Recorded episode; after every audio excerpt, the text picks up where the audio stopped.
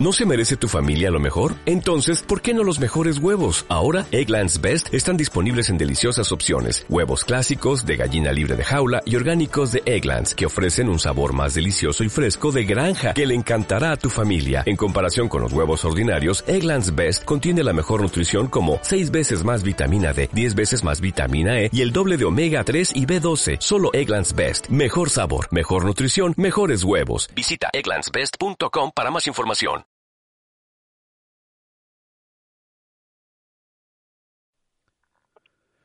Ya estamos aquí con la sección de pizarra que tanto me gusta a mí. Me decía el otro día mi hermano Alfredo Álvarez, dice, bueno, e-, es increíble que tengáis la capacidad de, de contar las cosas del béisbol más simples y básicas, porque parece que están conocidas, pero cuando las contáis dais tantos detalles que los que somos expertos conocemos nuevas cosas, ¿no? Y este tipo de secciones, las de pizarra, están muy dirigidas no solo para los más novatos, los que se estáis incorporando al deporte de la pelota, sino también para los expertos, porque estoy seguro que la encontráis interesante encontrando nuevos detalles sobre un juego del que ya sabéis mucho. Y uno de los que nos explica mucho con la pizarra es Antonio Gil, que está aquí con nosotros. ¿Qué tal, Antonio?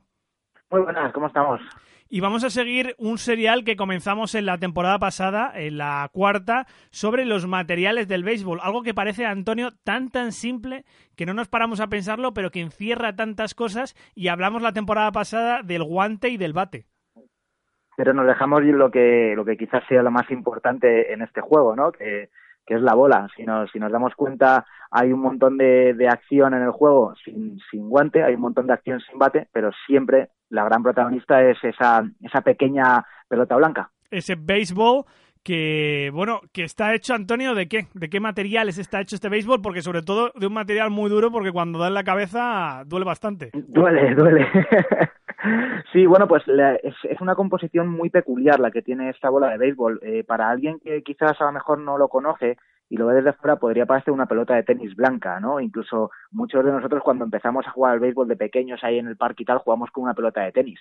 Pero es muy, muy diferente a lo que, a lo que realmente es, bueno, pues la que sería esta su hermana de, la raqueta, ¿no?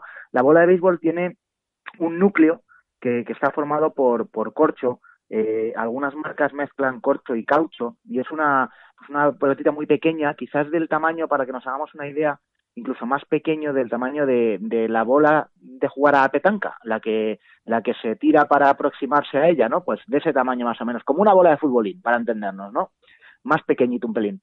Alrededor de esa bola de, corcho o de caucho eh, hay un montón de hilo enrollado, como si tú fueses envolviendo el núcleo de, la bola de béisbol con hilo. Normalmente suele ser un hilo muy gordo en la parte cercana al núcleo y cada vez más finito en la parte de fuera. Incluso las marcas eh, más potentes dentro de lo que es el mundo de béisbol utilizan hilo de seda para esa última capa. Y a continuación, pues vendría lo que ya es la parte que nosotros vemos de la bola, ¿no? Eh, eh, una cubierta de piel que está formada por dos piezas que tienen como forma de, de, ocho, por decirlo así, eh, que están perforadas con las famosas 108 costuras eh, con las que se con las que se juntan las dos piezas de perdón las dos piezas de piel y estas piezas de piel están unidas por un, hilo normalmente rojo eh, quitando eventos especiales como el Día de la Madre, el All Star, que sí que mezcla otros colores y tal, es un hilo rojo de nylon habitualmente, que tiene la parte gorda de la costura por dentro de la bola y la más finita por fuera para que sea lo más redonda posible y, y lo más lo menos resistente al viento posible. Exacto, porque y vaya, esas... vaya chapa que te acabo de soltar. No, no, ¿eh? pero que esas, exacto, esas costuras no están de forma decorativa, esas costuras tienen una función y es en torno a la resistencia al aire, o sea, está diseñada en, en, cierta manera y me imagino que con unas dimensiones estándar, por lo menos para la Major League Baseball. Sí, para lo que son las competiciones oficiales, eh, pues estamos hablando de unas medidas muy concretas para que nos hagamos una idea, no todas las bolas son iguales, del mismo tamaño, porque eh, no nos olvidemos que, están hechas a mano en, en, algunas ocasiones. Entonces tienen un diámetro de no menos de 25 centímetros y no más de 24 y un peso que como mucho puede ser 150 gramos y como mínimo tiene que ser 140. Entonces estamos hablando de que aunque no todas las bolas son iguales, al igual que no todos los campos de la, de la Major League Baseball son de las mismas dimensiones, eh, sí que siguen unos parámetros. ¿Y eh, qué orígenes? Yo tengo mucha curiosidad, Antonio, ¿qué orígenes tiene la pelota de béisbol? Estamos hablando de un deporte que, en teoría, sobre los papeles se fundó en 1839, pero que tenía unos antecedentes, ¿no? Ya sabéis que además los deportes de pelota, bueno, pues se han visto desde la Edad Media, ¿no? Em, pero ¿cómo era la pelota por aquel entonces, cuando se inventó el juego en Cooperstown? ¿Qué era? ¿Qué era esa pelota? Bueno, pues os acordáis cuando, cuando hablábamos del bate decíamos lo mismo, ¿no? Cómo ha ido evolucionando el bate hasta el que hasta el que conocemos hoy, ¿no? Que había bates curvos, que había bates más gordos, más grandes. Lo mismo ha pasado con, con la pelota. La pelota cuando se cuando se creó el deporte del béisbol no tenía unas dimensiones fijas. Era la pelota era lo que lo que lo que había en el momento porque normalmente estaba hecha de goma, sin más. Entonces, claro, dependiendo del momento, pues la bola era más grande, más pequeña, incluso eh, no, no tenía una regulación de tamaño.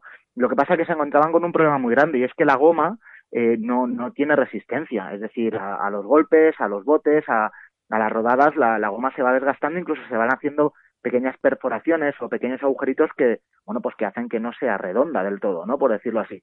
Entonces, a partir de ahí es cuando ya empezaron a, evolucionar esa, esa bola de goma se le, se le empezó a recubrir, perdón, se le empezó a recubrir con otros materiales, pues como podría ser tela, como podría ser piel, eh, como podría ser incluso hilo, pero sin luego recubrir eh, por fuera, ¿no? Con todo lo que implicaba, pues que eso se va deshaciendo y que va siendo al final un caos de, de, de juego, ¿no? Y a partir de ahí, bueno, pues se fue evolucionando. Si no recuerdo mal, y me parece haber leído esto, hubo una época en la que la bola se recubría, y no es broma, con piel de limón, es decir, se vaciaba un limón y se metía la bola de, de, hilo dentro. Entonces, imaginaba el primer batazo, iba la bola y medio limón por ahí, ¿no? a los ojos. Eso es. Y no fue, bueno, pues hasta, hasta mitad de, de, de 1800, en torno a 1850, cuando más o menos se empezó a estandarizar la bola. Se dijo, mira, hasta aquí hemos llegado, vamos a poner un tamaño, vamos a poner un peso y la vamos a hacer a mano para que esto sea lo más resistente lo más resistente posible. Aún así estamos hablando de que bueno, que no la tecnología en el deporte en 1800 evidentemente no es como la tecnología en el deporte hoy en día y se llega se llegó a hablar incluso de lo que se conocía el béisbol se, se, llegó, se llegó a conocer como el juego de las bolas locas durante un tiempo, hmm. porque claro, al ser bolas hechas a mano y de aquella manera, pues muchas veces hacían efectos extraños o, movimientos extraños. Y no fue hasta prácticamente final de siglo eh, lo tengo por aquí apuntado para no liarla, 1876, cuando la Liga Nacional, bueno, pues llegó a un acuerdo con la marca Spalding, que a casi todo el mundo le sonará ahora por los balones de baloncesto, para ya empezar a tener todas las bolas iguales hechas por la misma compañía en el mismo el mismo la misma factoría etcétera etcétera. Y a partir de ahí ya fue evolucionando hasta lo que conocemos hoy en día. Sí pero la liga nacional y la liga americana no tenían el mismo estándar de bola así que hubo un tiempo bastante largo y no fue más adelante en la historia que no estandarizaron una bola para las para los dos eh, circuitos. Y yo me imagino que en ese caos eh, de por entonces donde la bola era un factor más de de este juego, me imagino que habría eh, auténticos magos de las trampas y de la manipulación. Lo vemos hoy en día, que ya se pueden hacer algún tipo de trampas, cada vez está más controlado, pero me imagino que por entonces se podía hacer con la bola lo que uno quisiera. Pues sí, imagínate, ¿no? El, ser humano históricamente siempre ha sido pillo y en este caso pues si encima es para conseguir victorias más todavía eh, la, la Major League Baseball tiene un montón de o bueno no un montón pero sí tiene varias normas estipuladas en torno a la bola de béisbol. Eh, la bola no se puede manipular, es decir, la bola según el árbitro la entrega al catcher o la entrega directamente al pitcher es como tiene que como tiene que jugarse. Estamos hablando de cosas que a lo mejor a gente le parecen estúpidas eh, o una guarrada, pero por ejemplo no se puede escupir en la bola. Eh, la saliva puede hacer que tú tengas un mayor agarre o un mayor tacto en la, en la bola, que esté un poquito, bueno, pues como más pegajosa para que tú puedas manipularla mejor. Eso está prohibido. Está prohibido, por supuesto, la, yo creo que es la, la, trampa más, más clásica de todas, usar la misma resina de pino que se utiliza para los bates de béisbol, para el agarre en el bate, que los pitchers la utilicen en sus dedos para tener un mejor agarre de la bola y por tanto, bueno, pues hacer lanzamientos más rápidos, hacer lanzamientos con más efecto, eh, con mayor curva, etcétera, etcétera. Eso también está prohibido. La gente que a lo mejor es más ajena al mundo del béisbol, pero que ha visto la película Agárralo como puedas, eh, ahí se hace una broma muy buena con esto y es que el árbitro va a ver al pitcher para comprobar que no tiene ningún tipo de, de sustancia para manipular la bola y encuentra, por ejemplo, papel de lija. Y es que antes las bolas también se podían, los pitchers las, las lijaban un poco, pues igual para hacerlas un pelín más rugosas y que pudieran tener un, mayor contacto con, con, la yema de los dedos. Eh, y a partir de ahí, bueno, pues se puede, se puede intentar imaginar y, y tratar de inventar cualquier cosa con tal de conseguir un mayor contacto, un mayor agarre con la bola. Lo de la resina, Antonio, lo hemos visto eh, últimamente cada vez lo vemos menos, pero sí que lo hemos visto en estos tiempos. Y eso hace que, por ejemplo, que los managers tengan que estar pendientes de cada detalle del juego y a veces ven eso que tiene un pitcher un poco de resina y van al, al Empire y le dicen, oye, yo creo que este jugador lo mismo tiene una sustancia un poco que no puedo identificar en la mano, ¿no? El plan chivato de, clase, ¿no? El, el manager del equipo rival eh, va a chivarse al árbitro. Y es curioso porque creo, si no, si no recuerdo mal, que esto lo tratamos cuando el tema del guante.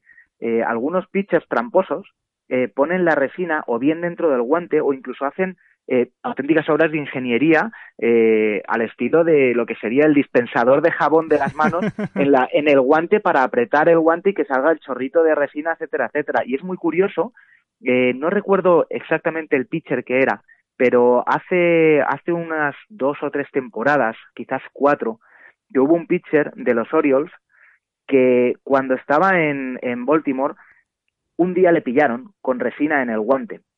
Bueno, este pitcher fue traspasado o cambió de equipo y cuando el nuevo, su nuevo equipo jugó en Baltimore, el entrenador de Baltimore habló con el árbitro y le dijo, revisa ese guante que no me fío. Y el pitcher seguía utilizando el mismo truco y la misma trampa que usaba cuando estaba en los Orioles. Y le echaron automáticamente el partido. Y es como, hay que ser zote para usar la trampa que usabas en tu equipo anterior contra ese mismo equipo, ¿no? Un reincidente, un reincidente. Un reincidente un poco torpe. Sí, sí, sí, bastante.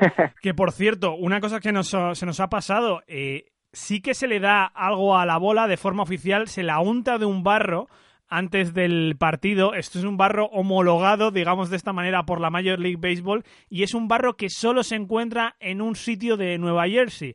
Em, hay un SPN 30 por 30 por ahí que no he terminado yo de encontrar porque ya no están en streaming los SPN 30 por 30. Creo que era uno de los, de los cortos, de los de 10-15 minutos, donde lo explican perfectamente. Y, y, esto es así, es decir, Creo que además el sitio, y recuerdo haber leído este artículo hace mucho tiempo, el sitio donde se consigue ese barro está absolutamente vallado con medidas de seguridad para que nadie pueda entrar ahí y se pueda llevar una palangana de, barro para su casa, ¿no? Y, bueno, fíjate, este tipo de curiosidades, ¿no? Un tipo que tiene ahí una finca y que vende barro a la Major League Baseball.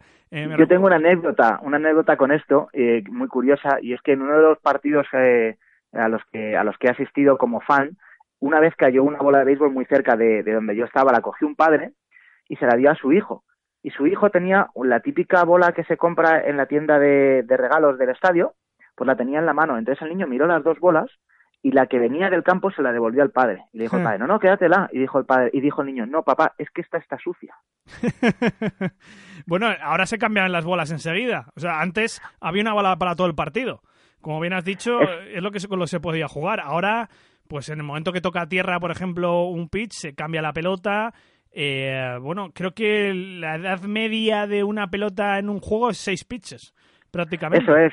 Eh, cualquier, cualquier bola que no va de guante a guante eh, se cambia automáticamente. Es decir, si es bateada, se cambia. Si toca tierra, se cambia. si es un wild pitch que va atrás a la valla, se cambia. Y muchísimos pitchers son muy maniáticos con, con esto. Eh, incluso ha habido discusiones entre pitchers y árbitros porque el pitcher interpretaba que la bola había tocado el suelo antes de que la cogiera su catcher, el árbitro no y quería seguir jugando con la misma bola y el pitcher se negaba. Es decir, cualquier bola que no va de guante a guante, que tiene contacto con algo ajeno a lo que es el guante y la mano de los jugadores, se cambia. Antes no era así y hoy en día no, no es así. Los que hemos jugado eh, con, bueno, pues con más normas o menos normas en el patio de, del barrio o en, o en un play de béisbol, eh, tenemos una, dos, tres bolas como mucho para todo el día. Eh, antes eh, incluso se jugaba con una bola y hay que ver documentales como eh, el de José Altuve de cómo llegó él a las grandes ligas en el que vuelve a Venezuela y vuelve a sus orígenes y cuenta eh, en el campo en el que él empezó a jugar que decía aquí solo teníamos una pelota y si alguien hacía un jonrón que ya de por sí para nosotros era muy complicado todos dejábamos de jugar e íbamos a buscar dónde había caído la bola porque si no se acababa el juego y hasta ahí llegaba la cosa Claro, muchos jugadores dominicanos. Jugar en la calle, jugar en la calle toda la vida. Claro, muchos jugadores dominicanos hoy en día todavía lo cuentan, que cuando ellos empezaban a jugar de pequeños eh, no tenían no tenían bolas, no había dinero para, para bolas de béisbol y jugaban con calcetines enrollados mojados. Es decir, al final, igual que, que el ser humano hace la trampa para, para, bueno, pues conseguir ventajas con la bola de béisbol, también tiene esa imaginación y ese ingenio para crear bolas cuando no hay esta bola blanca tan bonita con la que juegan los profesionales. Sí, esas postales de Cuba, ¿no? Que tenemos de, de, niños jugando en la calle con calcetines o con bolas hechas de diferentes materiales. Sí, sí, de palo, palo de escoba y, pelota de papel mojado seco, ¿no? Sí, sí, sí. Sí, sí, sí. Em, y además, esto de la pelota, de los cambios de pelota, viene de, fijaos la anécdota, viene de los años 20, creo que en 1920. Muere un jugador que se llamaba Ray Chapman de un bolazo en la cabeza y murió porque no vio bien la pelota. La pelota estaba tan sucia, era ya un partido creo que un poquito de noche, que no vio la pelota, le vino a la cabeza y murió de ese bolazo. A partir de entonces es cuando la Major League Baseball introduce más pelotas en el partido. Pero si la pelota, antes de ese bolazo, si la pelota se perdía en la grada, iba un empleado del club a buscarla a la grada para que el partido siguiera. O sea que fijaos cómo, cómo era eh, el béisbol antes. Hoy en día en Japón, en Japón pasa una cosa muy parecida. Yo cuando, cuando estuve viviendo en, en Nueva York tuve la suerte de hacer una entrevista a alguien que seguramente los más aficionados al béisbol conozcan, que es Zach Hampel, que es este chico que colecciona bolas de béisbol y que siempre está en el lugar oportuno, en el momento oportuno y cogió la bola de, de los 3.000 hits creo que fueron de, de Rodríguez, que cogió el primer home run de Mike Trout, etcétera, etcétera. Y él me contó que fue a Japón, invitado por una marca, a estos partidos que hacen de, de exhibición en Japón muchas veces eh, antes de que empiece la liga. Y hoy en día en Japón, las bolas que son de home run obligan a devolverlas. Anda. ¿Y eso? O sea, cuando tú coges la bola en la grada, viene un policía y te dice, chaval, esta bola para adentro otra vez. No, bueno, y además allí con el respeto que tienen esas cosas la dan eh, tranquilamente, me imagino, pero... Sí, sí, sí, sí, sin ningún problema, y me lo contó porque él decía, claro, las, las pocas bolas que yo tengo de Japón eh, eran un poquillo de estrangis. Ya, ya, ya. Mira, pues esto es una anécdota que deberíamos preguntar a Claudio Rodríguez de béisbol japonés, que es el que sabe más eh, de esto. Esas peculiaridades ¿no? que tiene el béisbol japonés, que es tan diferente a veces del, del béisbol occidental o del béisbol caribeño. Y fíjate, me hablabas tú de, de bolas como objeto de colección. Eh, y quiero terminar de esta manera esta sección. Bolas míticas que han costado mucho dinero en subastas y que se han convertido en auténticas joyas, ¿no? De colecciones beisbolísticas. Y yo creo que, que de aquí podríamos estar hablando durante muchísimo tiempo, ¿no? Pues eso, desde, desde el home con el que Derek Jeter hizo sus 3.000 hits, a la borra de la bola de Barry Bonds cuando, cuando batió el récord de home etcétera, etcétera. Pero yo creo que la más mítica de todas es esa bola eh, maldita que, que, hizo, bueno, pues eh, lo que mucho tiempo se ha pensado, perder una serie mundiales a los Chicago Cubs, aquella que interceptó, que tocó el famosísimo fan Steve Barman, que, que bueno hizo que, que los que los Cavs no se clasificasen para las series mundiales y que durante muchísimo tiempo estuvo perdida hasta que por fin salió a subasta y cuando cuando se vendió y esto lo tenía también aquí apuntado para, para no liarla, por 113.824 dólares, fue destruida. O sea, hay una imagen muy famosa de la bola dentro de una especie de cubo de metacrilato siendo explotada. ¿Y quién la compró que perdió 113.000 dólares? La compró el dueño de un, de, un, de un restaurante, de una cadena de restaurantes de Estados Unidos. Anda. No sería, no sería el dueño griego de la taberna griega aquella de la cabra, ¿no? No creo que No, no, no, no. Entonces se, cierra un círculo ahí, ¿no? Se, se cerrar el círculo. Mira, esa historia yo, esa historia yo no me la sabía. Los elementos eh, del béisbol, los elementos básicos del béisbol. Hemos contado tres, el bate, el guante, la pelota. Esto es lo más básico del béisbol y fijaos cómo lo que nos da. Nos ha dado para 20 minutos y podríamos estar Antonio y yo quizás otros 20 minutos hablando solo de la cantidad de detalles que tiene eh, la pelota. Antonio, hemos completado estos tres capítulos. No sé si tienes pensado un bonus porque quizás sí que hay algún elemento más que, que no que interfiere en este deporte pues yo creo que un, coleccionista de camisetas y de gorras como yo no puede no puede dejar pasar ese asunto, ¿no? Sí, hemos hablado de los uniformes aquí también contigo, ¿no? Eh, podemos hablar de las gorras y quizás de elementos adicionales al béisbol, ¿no? Como los pads o los cascos. Justo, incluso incluso podemos hablar también, si queréis, eh, que el otro día lo estuve pensando, sobre cómo se cuidan los, con los bates eh, antes de, de, salir a jugar. Si, si la gente se fija cuando un jugador está calentando para salir a batear, tiene un montón de artilugios en el suelo que con los que muchas veces manipulan los bates. Pues también podemos tratar de eso. Al final, eh, sabes perfectamente que este deporte es y, y, vamos, inabarcable. Tenemos sección para el resto de la temporada, de sobra. Sí, sí, además no lo dudes, Dani. Tenemos varios bonos. Muchas gracias, Antonio. Un abrazo. Muchas gracias. Un abrazo.